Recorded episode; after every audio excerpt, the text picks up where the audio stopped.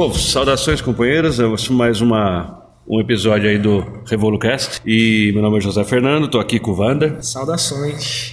Bom, hoje a gente preparou uma pauta baseada no que o, a galera do, do grupo pediu, né? O pessoal queria que a gente comentasse a conjuntura política no Brasil em 2018 e aí a gente preparou alguns temas, até compartilhei a pauta também é, preliminar com a galera no grupo e a gente dividiu ela basicamente em quatro pontos principais, né, que são as eleições, uh, deixa eu ver aqui, o crescimento do fascismo, que é o ponto 2 que a gente vai comentar, o avanço da escola sem partido como uma extensão mesmo da, das investidas fascistas e por último a composição ministerial do Bolsonaro, que é um que é um tópico que poderia render um, um episódio inteiro por si próprio, mas a gente colocou aqui para comentar mais ou menos por cima e a ver até onde a gente pode aprofundar cada uma das, das questões que aconteceram nesse ano, que foi um ano bastante atípico, né? Aconteceu muita coisa é, interessante, assim, que vai realmente alterar, vai alterar muito. A correlação de forças ela se alterou muito por conta da, do golpe de 2016 e é justamente esse o tema que eu coloquei ali como a, a da onde a gente vai partir, né? Que é explicitar o golpe de 2016. Muita gente tem essa essa ideia contrária de defender que o que aconteceu em 2016 foi um golpe. Até quando aconteceu mesmo o golpe de 2016, houve uma, houve uma disputa de termos, né? Se seria um golpe ou se seria um impeachment. E teve gente até mesmo da esquerda que defendeu. O PSTU, por exemplo, defendeu que era um movimento espontâneo, que não existia golpe, que na verdade o que estava acontecendo era o povo pedindo o impeachment da presidente. A gente sabe hoje que isso não tem nada a ver, é uma análise completamente maluca. E a dificuldade que as pessoas têm de de chamar mesmo o que aconteceu de golpe, é justamente isso, de entender que o processo jurídico que, que ocorreu ali, jurídico-político, ele não necessariamente é baseado na verdade, ele não necessariamente carrega com si a razão só porque correu nos trâmites legais, né? Eu acho que esse é o principal. É, eu não sei o que você pensa sobre isso, mas eu acho que na, na impossibilidade, às vezes, das pessoas é, comprarem a tese que o Brasil está sob um golpe de Estado, ela vem muito das direções da esquerda também. Sim, sim. É muito, são posições muito confusas e, por incrível que pareça, até de gente dentro do PT. É o pessoal do virar a página do golpe, o pessoal que, inclusive Fernando Haddad, uhum. que falou que o golpe é uma palavra muito dura. Sim. Ele não citava o golpe ele, nas ele eleições. Não cita o golpe, eles não falavam do golpe. A Dilma não falava do golpe. Sim. Ela demorou muito para falar que ela estava sendo vítima do golpe. Então, a gente não pode também culpar totalmente o povo por não aceitar um determinado ponto de vista político, se as próprias lideranças que deveriam orientar, elas estão causando uma confusão nessas massas. Sim, é, é difícil às vezes para o pessoal entender que o golpe ele é uma palavra para definir o conflito das forças políticas dentro do Brasil, como que elas se desenvolvem. Então, é, quando teve impeachment, a gente coloca ali um marco de início de um processo que vai ter vários outros pontos a, a serem é, aprofundados. Não é simplesmente, ah, tiramos a presidente. Tem um motivo, tem uma motivação ali. Qual que é a motivação? A alteração da correlação de forças. Se tinha um PT antes ali impedindo é, várias das medidas, eu até separei algumas medidas ali no, na Sim. pauta, para demonstrar que assim essas medidas estavam sendo propostas para Dilma e ela estava recusando. Então, colocar o Levi Fidelix, por Levi Fidelix, Joaquim Levi. É, é na... essa... o Levi Fidelix é um personagem muito melhor é. que o Joaquim Levi. Mas colocar o Joaquim Levy lá na, na, na pasta da economia era uma coisa que foi imposta a Dilma. Ela não queria foi. fazer isso. O Guido Mantega estava lá, ele estava feliz, estava todo mundo muito bem ali. Só que ó, os golpistas já estavam agindo é, por trás dos bastidores, pedindo para que ocorresse uma, um afrouxamento ali nas políticas econômicas. Né? E também a, a, a escolha do, do Levi, à época, pela Dilma, ela também pode ser lida, pode ser analisada como uma capitulação à direita. Sim. É, ao invés dela se escorar na, nas bases populares que o PT tem, de fazer uma mobilização, a, caravana que o Lula fez dura, é, depois, ele devia ter feito naquela época. Sim. Né? Não é que eu estou criticando o Lula, nem sou ninguém para fazer isso, mas a nossa avaliação é que ele deveria ter se mobilizado, mobilizado as bases do partido, uhum. que é o, o MST, o a CUT, que a CUT é uma arma poderosíssima, só que você tem que colocar ela em ação. Sim. Mais tarde eles tentaram. Tentaram, né? Colocar o Joaquim Levy frente à pasta foi catastrófico, porque foi uma capitulação frente aos golpistas uhum. e não funcionou. De jeito nenhum. Não funcionou porque o PT não pode adotar as medidas que o Temer adotou depois, com, com, com pena de uma convulsão enorme nas bases. Sim a, essa lista da, da, das medidas que o Temer tomou, a PEC do teto de gastos, que congela os investimentos, a reforma trabalhista, a entrega do pré-sal, tudo isso já estava na, na, cabeça Sim, desses caras. É. Mas o PT é incapaz de fazer isso é, como, como partido, ele não Sim. tem condições de fazer. E é muito importante que você está dizendo isso, porque assim, é isso que é, motivou o golpe. Já que o PT não Sim, tem condições de fazer isso, a gente precisa colocar alguém que tenha condições de fazer isso. Não era mais possível para os donos do poder que eles ficassem com um partido que era um impeditivo do andamento de todas essas mudanças que foram colocadas depois pelo Temer e agora vão ser aprofundadas pelo governo do Bolsonaro. Sim. É, nesse, nesse aspecto, fica muito claro, o pessoal da, da, da, da esquerda pequeno burguesa, eles tiravam, acho que era o PSTU, eles diziam assim, não é, tem golpe porque o, o PT é de direita. Não, não é assim. o PT pode, ser, pode ter tido muitas atitudes direitistas enquanto governo, teve mesmo. Uhum só que é o que acontece. O PT não é um partido de direita, o PT é um partido de massas. É, você tem que avaliar um partido Ele, pelas bases sociais dele. Exatamente. Assim, como é, vamos supor, o PSDB teria dificuldade de implantar essa agenda? De jeito nenhum. Tranquilo Até porque muito depois da, da vitória apertadíssima que a Dilma teve sobre o Aécio em, em 14, a agenda que está sendo levada pelo Temer era o programa de governo do Aécio. Muito Exato. pouca gente se dá conta disso aí. Não, é exatamente isso. E aí, chamar de golpe tem todo sentido, porque assim, todo, quando você toma um golpe, tem alguém te tentando vender uma coisa e te, te dando outra, te entregando outra. Tem gente que fala assim, ah, o MBL principalmente fala, ah, o Temer é, é do PT. O Temer veio junto com. Ele nunca foi do PT. Não, o PT aceita. Ele é um golpista, né? Completo, Sim. total. O PT aceitou o MDB, o PMDB, né? Como base do governo, porque o PMDB sempre foi isso daí. Eles são a base de todos os outros governos desde que se democratizou o Brasil. Mas é que eu acho que vale um esclarecimento é, para os companheiros de que eu acho que o pessoal não está bem claro para o pessoal qual que é o papel de um vice-presidente. O papel do vice-presidente é sabotar mesmo. É, exatamente. Ele, é, parece estranho falar isso aí, mas vamos pensar um pouco. Antigamente, o vice não era nem eleito na mesma chapa.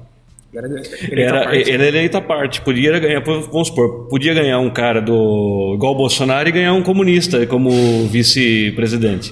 Que loucura. Na, nessa época. Então, achar que, o, que essa composição de chapa tem qualquer que seja alinhamento programático é ser muito ingênuo. Você pode achar que até entre o Mourão e o Bolsonaro há diferenças radicais. Inclusive pode não, gerar não. um golpe isso daí. Eu acho Exatamente. que as pessoas não estão muito atentas de que as ala, a ala do Mourão é completamente diferente do, da ala do Bolsonaro. O Mourão é um ideólogo, ele está é, planejando os golpes, planejando os movimentos do governo. É um cara perigoso, né? Muito antes dele entrar na, na chapa do, do Bolsonaro. Então, assim, tem que parar com essa ilusão. Ali na pauta, só um pouquinho só para eu olhar. Eu separei, assim, uma, uma linha entre o que é, foi esse golpe, né, o que aconteceu. Que a proposta foi recusada pela Dilma, né, a proposta de, de várias é, privatizações e tudo mais, que está sendo é, terceirização, ela, terceirização. Não, ela falou que não ia passar. Exatamente. E aí eu coloquei que ela foi levada a cabo pelo Temer, que as medidas elas passaram, né? Então a gente tem essa PEC do teto, tem a entrega do pré-sal, tem uma série de medidas que o Temer é, mandou para frente. E ela vai ser acelerada pelo Bolsonaro, segundo a minha percepção, e sustentada pelos militares. Então, o que a gente está assistindo aí nessa composição ministerial do, do Bolsonaro é muito interessante, porque até o ministro da Ciência e Tecnologia, que poderia ser um cientista de fato, ele é, um, vou dizer que ele não é o Marcos Pontes, o astronauta. Ah, o astronauta. Lá, ele é também um militar, então o cara... É militar, só tem militar. só tem militar, e quem não é afinado com militar é afinado com, com o olavismo, né, que é a, a corrente ideológica que sustenta aí o... O, o... o olavismo, se a gente pode chamar assim, né, eu acho que é um bom termo, aliás, uhum. É, ele é a base ideológica do governo do Bolsonaro. Sim. Ele é o que, na verdade, o Olavo de Carvalho, ele é um, uma espécie de aglutinador de, eu vou falar um termo, não era para ser isso aí, de inteligências da, uhum. da, da direita. Inteligência e direita são antônimos, né?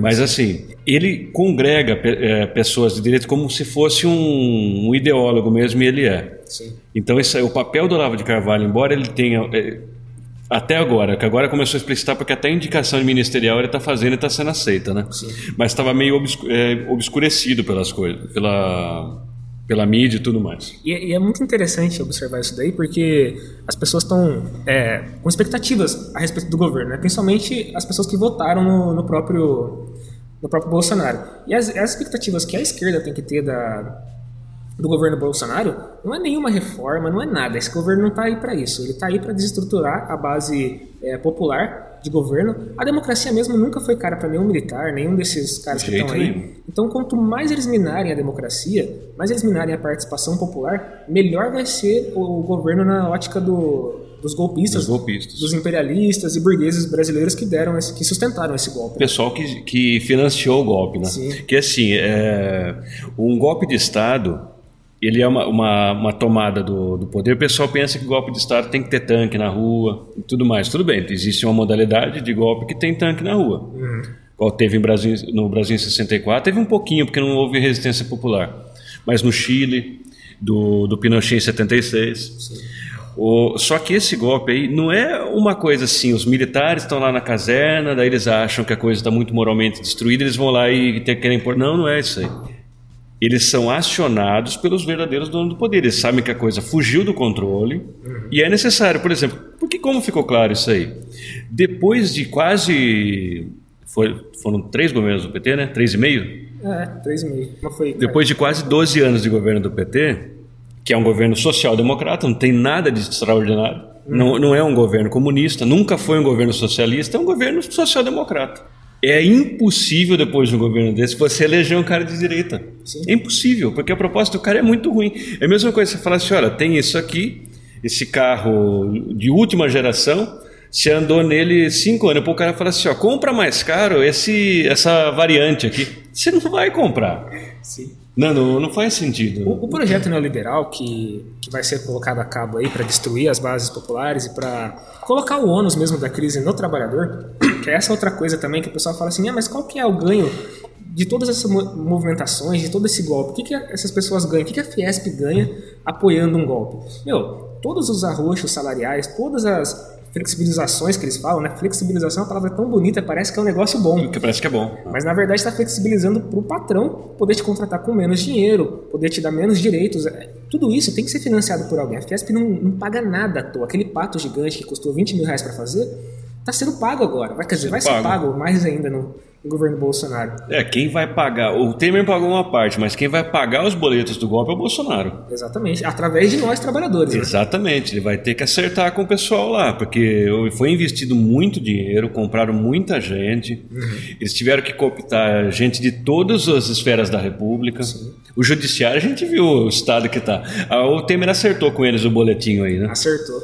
E os imperialistas, que todo mundo fala, ah, é uma coisa meio abstrata, né? Fala, puta, quem são esses imperialistas? Da onde que vem esses caras? O que, que eles ganham? Bom, é, eu tenho repetido isso muitas vezes pro pessoal de direita que eu conheço. Que é assim, o imperialista, ou você, vamos comparar duas pessoas. Um cara, um capitalista de fato, que tem muita grana, mora em outro país. Ele vê a Petrobras sendo privatizada, vendendo os ativos, ele fala assim, vou comprar essa porra, petróleo é ouro, eu vou ganhar trilhões. Agora o Zezinho da esquina, o primo Marquinho, o que, que, ele vai fazer quando privatizar a Petrobras? Ele vai comprar alguma ação? Ele nem sabe o que, que é uma ação. Ele nem sabe de onde vem isso. Ele tem condição de comprar. E se ele tivesse condição de comprar uma, o lucro não, dele seria não nada. É nada. Não é nada. É irrisório. Então, assim, quem lucra com isso, fora do país, é, tem, tem os, os, interesses contemplados quando Sim. promove um golpe aqui, né? É, é, mais uma ilusão vendida pelo sistema, que o cidadão poderia chegar lá e comprar uma coisa. Em tese, pode. Todo mundo pode. Uhum. Pode comprar. Só que assim, para você comprar um tanto de ação significativo para você poder viver daquilo ali, você tem que ter muito dinheiro mesmo. Você já tem que ter, você já tem que ser multimilionário. É, e quem pode isso, fazer isso é imperialista. Uhum. São aqueles caras lá, o, os donos da Shell, irmãos Koch. São esses caras aí. E esses caras que eles é, se beneficiam com a venda de recursos naturais e indústria de base de outros países. Uhum. Vê se eles querem privatização no país deles. Ela tem um limite. Uhum. Ela tem um limite. Sim. Não é assim.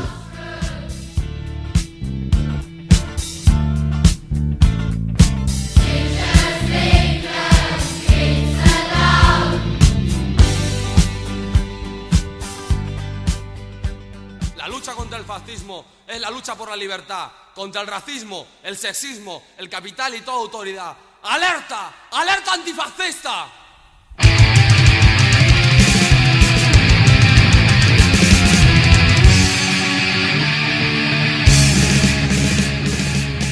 Eh, na sequência da, da pauta, a gente colocou a consolidação do golpe, que seria a eleição do Bolsonaro, que precisa ser examinada com cuidado, porque eu vi muita gente falando que o governo teria legitimidade, porque de fato ele foi eleito, houve um processo eleitoral, só que assim, o fato de ter havido um processo eleitoral não significa que isso legitima o processo eleitoral.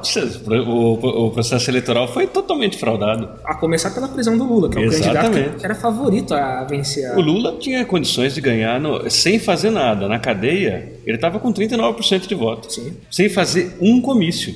Exatamente. Ou seja, ia ganhar no primeiro turno? Não sei, mas ele ia ganhar a eleição com com grandes chances. Tudo bem que ganhar uma eleição envolve muita coisa. É, também é. Só que assim, é, o Bolsonaro não tinha ganho isso aí com a mão nas costas, não. Não, e tem que observar também que quem prendeu o, o Lula, quem orquestrou o, o, projeto de prender o Lula, foi o ministro do Bolsonaro, que é o presidente hoje. Então, assim, Sim. Isso é completamente ilegítimo. Não tem como você considerar o, Bolsonaro como um presidente legítimo e aceitar qualquer coisa que seja vinda desse governo. Isso é fraudado, é um governo que está sendo imposto à população. Uhum. Ah, a, a, gente, a gente fez uma, uma reflexão e anotamos aqui que se existe um, um apoio de massa ao governo Bolsonaro, como está sendo dito, a gente tem que reforçar. O Bolsonaro tem um apoio entusiasta de uma parte reacionária da classe média. Não é nem toda a classe média. É uma classe média de mais esquerdista, não tá, evidentemente não está apoiando ele.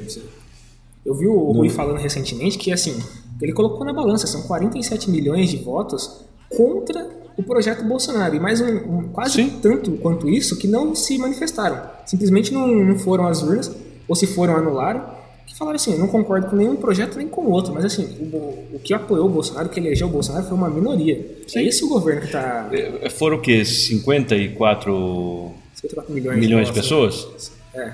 Então, vamos supor que aí assim, tem aquele núcleo duro do bolsonarismo, que é a, a classe média de direita, reacionária outras pessoas que foram iludidas, foram, foram enganadas, né, pela, por diversas questões que a gente já que a gente já viu, a gente já debateu. Uhum. Só que olha assim, não estou com os outros números aqui, mas é, o Haddad teve uma votação super expressiva. Bastante.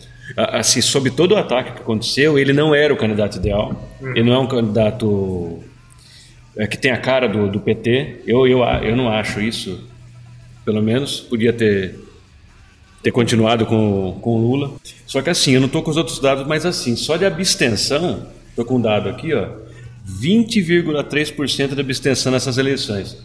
Parece que é a maior desde a redemocratização. Sim. Então, ou seja, foram 30 milhões de pessoas que não foram votar. Sim. São pessoas que acreditam. É muito, é, é, é, quase o número de votos do, do, do Bolsonaro. Exatamente. Pessoas que não, olharam não, o processo e falam assim: eu não participo disso aqui.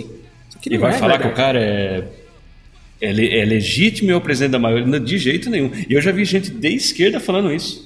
Louco. Que é legítimo, que tem que esperar o cara governar e torcer para dar certo. É, e tem gente querendo esperar para 2022 ainda. Então, não, isso aí é uh, uh, o pessoal aí que tá na onda desses no, os caras que é de esquerda, mas não é de esquerda e tudo mais. Não, eu, eu quero parar, eu quero passar desse tópico aqui para o próximo que já, já entra significativamente nisso, que é qual que é a postura a postura ideal da, da esquerda diante de, de, um cenário desse, né? Que, na minha opinião, e acho que o podcast que a gente está fazendo é um reflexo disso, esquerda tem que se mexer. Tem. Assim, tem que, tem que falar, tem que falar que não respeita esse, esse presidente, ele não significa nada, ele é um merda.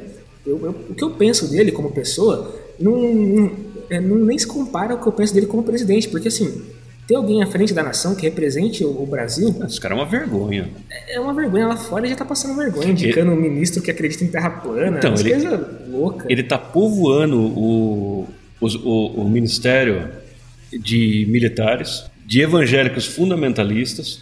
Isso aí, ele não merece, isso aí não reflete. O, o brasileiro não é assim. Esse cara tem que ser combatido. O brasileiro realmente tem um, uns rincões aí do interior até pode ter um pessoal conservador, um pessoal menos instruído.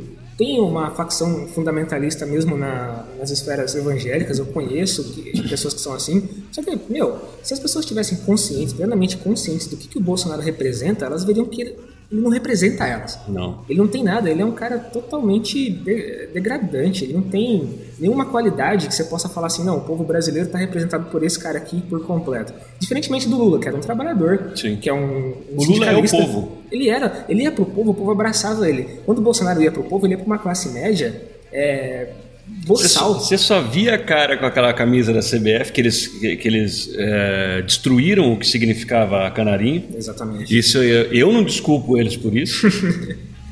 Só tinha aqueles caras lá, você não via ninguém do povo ali. Exatamente. Só a classe média. A classe média mais nojenta, é uma facção da classe média mais nojenta que existe, que é uma gente escravista, sabe? É- É, com preconceitos de classe arraigados, são, são pessoas de, de uma imbecilidade que cultuam a ignorância. Você pode ver, é, todo mundo já teve um- o desprazer de discutir com o bolsonarista. É uma das coisas mais amargas que você vai so- sofrer na sua vida, porque eles têm uma petulância que só os idiotas têm. Eles acham que estão sabendo de tudo. Quando eles não têm argumento, eles começam a rir. Então, não, como é que você vai debater com isso aí? Eu debati com os bolsonaristas durante toda a eleição. E a lição que eu tirei disso é que, primeiro, eu perdi muito tempo, porque eu não convenci ninguém de nada, não demonstrei nada. Mas, assim, o que eu queria demonstrar pra mim mesmo é que o terreno tem, tem que ser ocupado. Mesmo na internet, que é um lugar bastante inócuo dentro da luta Sim. política, o espaço tem que ser ocupado. E quando você ocupa o espaço com qualquer racionalidade, ou com argumentos, dados, fatos, o cara ele surta, ele, ele parte pro achismo, ele dá a carteirada de WhatsApp dele, que ele vai lá e busca uns memes na- no grupo da família É, então. e coloca na sua frente e fala assim, debate com isso. É, olha, meu, e meu tio, meu tio trabalhou com um cara que era vereador do PT, o cara roubava, esse, esse, esse tipo de coisa. É, é baseado em lendas, Então. baseado em achismos e eu não sei mais o que, em teorias da conspiração. É isso que eles tiram para debater com você. Então eu parei de fazer isso. Assim, recomendo para a saúde mental de muita gente que não faça isso. Não é para todo mundo isso daí, entendeu? É, não, você, porque você, você se desgasta, você dá palco para eles, que eles, eles querem isso. E um desdobramento importante dessa eleição do, do Bolsonaro, que vai ser bastante é, importante, que é o segundo tópico do nosso, da nossa pauta, é o crescimento do fascismo que eu coloquei aqui como uma coisa que, assim, tem que ser explicada, tem que ser colocada em- em- de forma bastante clara, porque eu debati recentemente com uma menina no Facebook que ela, ela postou um vídeo no qual o apresentador do vídeo explicava o que era o fascismo por meio da explicação histórica do fascismo como surgimento de um movimento na Itália. Então, assim, o fascismo estava circunscrito a um acontecimento na Itália, um grupo italiano de pessoas que tomou o poder é, naquele momento, naquela região. O fascismo era isso. Sim- simplesmente isso. Só que assim, Ninguém mais poderia se chamar de fascista. Ninguém se não fosse mais. italiano, na década de 30. Exatamente. Então, assim, você tem movimentos que derivaram do, do fascismo em todo lugar. Na Alemanha é o mais claro, que é o É o nazismo. nazismo. E aí você, eu falei pra ela, coloquei lá no comentário, falei assim, olha, não é assim, o fascismo ele tem características e ele pode se modificar. O fascismo brasileiro, ele tem suas próprias características, ele não é, Tem. ele não é igual ao fascismo italiano, como não é igual ao alemão e igual a nenhum outro. Ele vai ter suas próprias características e os próprios fa- fascistas daqui. A expressão mais bem acabada de fascismo que a gente tem hoje no, no Brasil acontecendo, que eu, que eu destaquei na pauta, é o Escola Sem Partido, que inclusive Exatamente. a gente coloca como contraposto escola com partido, que é nosso nosso movimento aí, né? Sim. Eu acho assim que é, circunscrever o, o fascismo como um fenômeno historicamente localizado serve para você ter alguma noção do, da origem histórica do, do, do fenômeno. Só que ele não- você não precisa. você- Qual, qual que era? Eu não sei se ela estava querendo esclarecer as pessoas ou estava querendo. O tava, que- tava dizendo assim, ó, estudem mais, olha isso daqui, ó, o que, que é o Ah, fascismo? entendi. Quando alguém te chamar de fascista, Você mostra isso aí. Mostra esse vídeo pra pessoa. Era é, esse é o teor do Você vídeo. não está na Itália na década de 30 torcendo pro, pro Cagliari, você não pode ser. Exatamente, você não é um fascista. Então, então, isso aí é uma bobagem, tem que ser completamente rejeitado pelo, pelas pessoas que se pretendem conscientes e ver que o fascismo, embora não, não vergue uniformes, não, não tenha uma suástica, um sigma, um fátio, não tem essas coisas, ele está hoje vestido de verde e amarelo. Exatamente. Aquilo que a gente viu é, na época do impeachment e depois o que a gente viu de apoio ao Bolsonaro é o fascismo. Aquilo, em algumas pessoas, um protofascismo, né? que é uma pessoa que está propensa a desposar aquelas ideias como muito caras.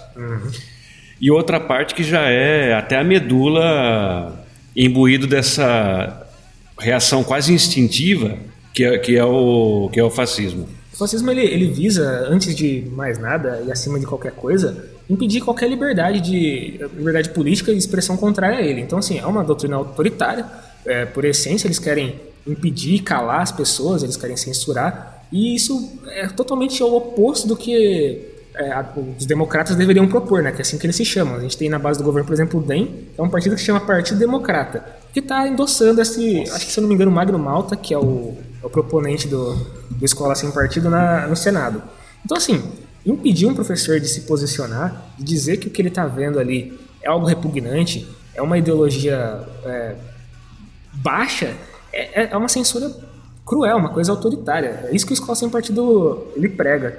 E, e as pessoas estão endossando isso porque acham que existe uma doutrinação é, marxista na escola, uma marxismo cultural ocorrendo marxismo na nossa Marxismo cultural seria o, as teorias de eu há muito há algum tempo atrás eu debatia via via editorial no jornal Liberal com um direitista muito nervoso que, que também era um articulista ali ele era lançava lá uns artigos e tudo mais então, assim, era uma, era uma tarefa desgastante. Só que, assim, por que, que eu fazia isso? Porque ocupar os espaços, em primeiro lugar, uhum. mostrar para as pessoas que aquele pensamento ele não é hegemônico, existe uma contrapartida, uhum. e eu acho que isso, isso deve ser feito.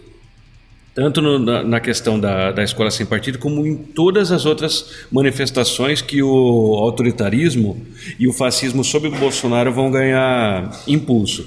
A gente está eh, enfocando mais o Escola Sem Partido porque é, é o campo onde a luta está se dando nesse momento. Uhum. E parece que não está sendo fácil e muito provavelmente eles vão passar isso com muito desgaste político. Uhum. O próprio Olavo de Carvalho, que é o guru deles, desautorizou eles publicamente, passou um pito neles lá que, que ele sofre, né? Que eu também, eu, com, com o pessoal que segue ele lá. A militância da direita é nojenta, nem ele aguenta, assim. Eu, eu quero é, abrir um parênteses aqui que eu vou deixar, esse, eu vou tentar encontrar esse áudio e deixar o áudio aqui para vocês desse momento em diante, vocês ouçam, tirem suas próprias conclusões. E daí venho eu e dou conselho para essa juventude que está bem intencionada, querendo acabar com o problema. Mas eles acham que sabem, eles são orgulhosinhos. É. O que aconteceu? Agora o pessoal do PT lançou a campanha Escola Sem Censura que eu sugeri a vocês, seus burros, dois anos atrás. É? Então, vocês vão perder? E se vocês ganharem, vocês vão ganhar pela força, sem ter convencido ninguém, e vão criar ódio. Ódio não só a vocês, vão criar ódio, um ódio injusto ao governo Bolsonaro. E um ódio injusto a mim. Porque muitos estão fazendo isso usando o meu nome. Então eu estou aqui desautorizando. Ou vocês mudam radicalmente essa estratégia do Escola Sem Partido ou não contem com o meu apoio. Entenderam bem? Não contem comigo. Eu não só vou ficar contra, mas eu vou denunciar vocês, porque o que vocês estão querendo impor, vocês estão querendo medir o país pela sua incultura política, política, literária, artística, etc. Vocês não entendem nada de combate cultural porque não tem cultura. Este é o problema. É? Estão querendo impor a sua mentalidade estreita ao país inteiro vocês não têm o meu apoio. Você tem o apoio no intuito central e inicial da campanha, que é combater a manipulação de comportamento e o sistema hegemônico instalado na escola. Isso eu estou 100% a favor. Mas os meios pelos quais vocês estão fazendo isso, eu não apoio, não apoio, não aprovo de maneira alguma. Entenderam bem? É isso aí. Tchau, pessoal. Dá para perceber que o próprio Olavo de Carvalho entende o, o Escola Sem Partido como uma coisa autoritária. Uma nação. É, assim, os direitistas raízes que eles, tem, eles miram aí, que falam que são liberais na economia e tudo mais, eles abominam qualquer tipo de. Inclusive, eu quero deixar aqui para, se alguém ouvir esse podcast, for de direita libertária, for um liberal é, raiz aí que queira defender suas ideias, eu convido também, venha debater, venha expressar o que você pensa, porque basicamente, cara, se você tem um liberal, você tem só alguém iludido economicamente, um cara que acredita Sim. que o capital pode beneficiá-lo. E assim, eu não tenho nada contra a gente iludida. Eu até acho interessante que é. a pessoa debata, mostre suas ilusões, eu mostro as minhas, e a gente vê quem está mais iludido, né? Na, a pessoa é uma, uma, poliana, né? Exatamente. Ela vive no mundo é perfeito, é, é lindo. O capitalista é bom. Vale só seu esforço. e é. os anarquistas também estão convidados, se quiserem é, se expressar e vir também para o debate. Muito bem-vindo. Eu também acho fundamental. É, eu, eu, destaquei também aqui uma, uma fala do deputado eleito Daniel Silveira, do PSL, que ele estava tentando entrar num colégio lá de, do Rio de Janeiro, recentemente, eu acho que eles foram expulsos, inclusive, pelo, pelo PCO, se eu não estou enganado. No Colégio Dom Pedro? Eu acho que acho sim. Que foi. Eles foram lá tentar intimidar os, os professores e tal, que essa é uma característica fundamental do fascista, né? Ele quer intimidar as pessoas, quer mostrar que eles são fortes, é todo um bando de pau pequeno que quer, quer cantar de galo, né? E ele falou o seguinte, tá num vídeo aí, se vocês quiserem ver no YouTube também, ele, ele, eu vou ler as falas dele aqui para ficar claro o que, que um fascista pensa. Olha só que loucura. Aspas. Iremos criminalizar e punir qualquer professor e diretor que esteja doutrinando adolescentes em escolas com ideologia socialista comunista. Vocês não darão mais um passo sem a gente intervir e punir vocês. Posso é, entrar em qualquer estabelecimento sem permissão. Entenda isso. Não é você, André, que pode me proibir. Então, assim, ele está usando o argumento da autoridade. Assim, sou o deputado eleito, posso fazer o que eu quiser, posso entrar onde eu quiser e vou punir e vigiar vocês. É quase Foucaultiana, parada. Então, que não tem, não faz o menor sentido isso aí. Isso aí é o escola sem partido, hein? Isso é a escola sem partido. É, sim, eu gostaria que os companheiros refletissem sobre isso é, quando forem tomar um posicionamento diante desse projeto. Uhum. Escola sem partido, ou seja, eles acham que está tendo uma doutrinação. Se olha, ah, tudo bem que esse cara é um gorila, né? É um, animal. foi aquele cara que quebrou a placa da, da- de rua em homenagem a Marielle. Sim. É, tudo bem que ele é um, um, um brutamontes fascista, só que assim, ele deixou claro o que, que é esse, esse não. Sem partido seu. O nosso tá aqui na escola e vai ficar. Ele queria entrar, ele queria fazer o Então. partido dele é, executar o poder ali dentro. né? Olha, é para deixar o povo mais assustado, se a gente trocasse e fosse um deputado do PT que falasse isso aí, Nossa, o cara tava preso. preso O cara executado. tava preso. Falei assim, o que, que você está querendo? Humilhar os professores? um professor que não está acostumado com o enfrentamento, ele vai ficar muito... Intimidado. Ele vai ficar intimidado com, com essa situação. Se, se, se essa atitude prosperar, se ela não for combatida, como está como tá propondo o PCO, que eu acho que é o único partido no momento que está propondo um enfrentamento. Eu estou vendo também o movimento agora das, dos professores. Eles estão se movimentando para Sim. poder é, se defender, em Uma princípio, né? resposta bem à altura do Escola Sem Partido. Exatamente, a POSP tá, parece que está movendo algumas ações para orientar os professores. Eu acho que é importante os professores que estão na rede irem atrás de informações para pelo menos ter um canal de defesa. Se vier um aluno, que é a, aquela campanhola, a deputada Ah, federal sim, eleita, aquela... A, a virgem de, dos cabelos dourados lá. ela Você viu que, que coisa patética? Ela tirou um texto lá no, no Facebook onde ela exaltava valores da década de 50 como sendo politicamente incorretos. Você vê como que esse povo eles estão voltando para trás da roda da história. Sim. Ele- Eles acham rebeldia e querem fazer passar como rebeldia valores retrógrados. Não são nem conservadores, Não, são retrógrados. retrógrados voltar. mesmo. Eles querem voltar para o que era. Viu? É, é- é igual eu tenho observado. é, adolescentes e jovens que são atingidos mais ou menos, a gente pode dizer doutrinados, já que a palavra está em voga, por essas teorias, eles são extremamente caretas. Uhum. Você parece que está falando com uma pessoa de 90 anos de idade. Sim. Eu vejo defesas de comportamentos que nem a minha mãe defenderia. Coisas que Exatamente. não, não fazem o menor sentido. Esse movimento que tem na, da, da Campanholo para denunciar os professores, para intimidar os professores, ele tem que ser combatido porque, assim, a liberdade de cátedra ela está presente na Constituição como um princípio fundamental. Se o professor não pode é, planejar sua aula, não pode dar sua aula, ele está ele tá banido de qualquer possibilidade de ensino, porque o ensino Não, vem não de- tem como ensinar. não, o ensino vem de outra pessoa. O Escola Sem Partido está fazendo isso, está estabelecendo limites para a liberdade de cátedra. Isso é um absurdo. É uma coisa que limita o pensamento e, a longo prazo, vai atrasar o, o desenvolvimento do pensamento de forma geral. E sem, e sem falar e sem falar que a- o, o postulado pelo qual eles partem é impossível. É, por exemplo, é, o cara é um professor de biologia. É, segundo a Escola Sem Partido, ele teria que apresentar o darwinismo e o criacionismo em pé de igualdade. Como é que o cara vai fazer isso sem ser denunciado como um doutrinador? Não, peraí, uma coisa é uma teoria exaustivamente estudada, provada, que, te- que tem o, o- seu método e, os- e o, e o alcance que ela teve, seus objetivos delineados. O outro é uma coisa que falaram, uma lenda. Exatamente. Eu não sou nenhum defensor do, do, academicismo, não acho que é a principal fonte de conhecimento e tudo mais, que tem que ser colocado acima de qualquer outra forma de busca de conhecimento. Mas dentro da academia, você submete sua, seu raciocínio. Pelo menos no ensino formal deveria ser. Você, você submete seu, seu raciocínio aos pares. A outras pessoas que estudaram as mesmas coisas que você vão olhar teu raciocínio e falar assim: ó, seu raciocínio é uma bosta, ou seu raciocínio está defeituoso nisso, ou naquilo, ou ele está muito bom. Isso se torna consenso acadêmico. E é isso que vai para o livro didático. Não é um machismo. É, porque daí, é senão você não tem como debater, como fazer um debate profícuo. Por exemplo, é, você está debatendo a teoria de Lamarck e a teoria de Darwin. Cotejando as duas, você tem como, sei lá, defender pontos, falar assim, não, isso aqui diversos é, cientistas adotaram, isso aqui rejeitaram, uhum. assim como na, na, na, relatividade de Einstein, físicos e matemáticos debatem, porque tem base ali. Uhum. Agora sim, o cara fala lá, Deus descansou em tal dia. O cara fala, não, não acho que descansou. O outro fala, tá bom, é a opinião. não, isso não é ciência. Não tem nada de não, científico não. nisso. E outra coisa, tem um negócio que os negros falam, que é assim, ah, mas a teoria da evolução é só uma teoria. Não, como não se, é não. Como se uma teoria fosse elaborada com base no achismo. Então. O cara falasse assim, ah, eu tive aqui uma teoria. Não é assim.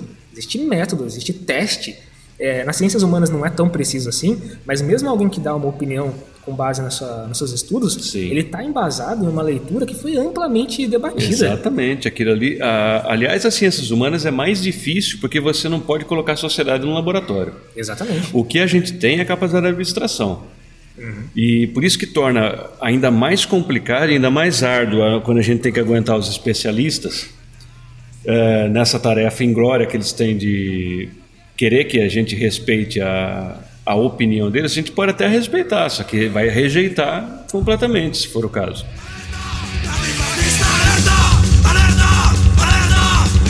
Você tem um debate entre pessoas que estão apresentando pontos de vista antagônicos, você tem que medir ali o que é baseado em fato, baseado em argumentos testados e é, muito amplamente debatidos, e argumentos que surgem ontem. Tipo, o cara fala, ah, existe uma doutrinação na escola.